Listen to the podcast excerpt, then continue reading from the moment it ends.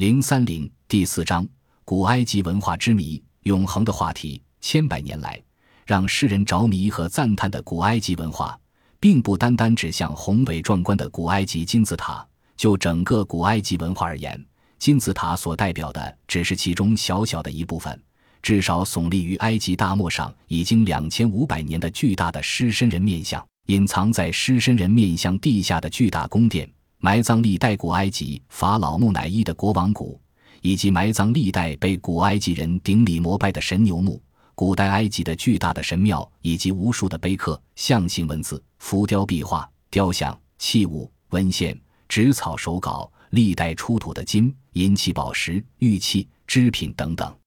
这一切构成了古代埃及文化的庞大构架。人类早期文明在这一构架上放射出无与伦比的辉煌和灿烂。令人目眩的宏大与辉煌，仅仅只是针对已知的古埃及文明而言；能够感知的不解之谜，也只是针对业已呈现的构架而言。深埋在埃及大漠深处，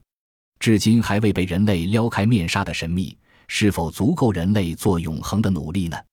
假若人类果然需要对已经逝去的远古文明做永恒的努力，或可以破解，那么这一努力将成为人们永恒的话题。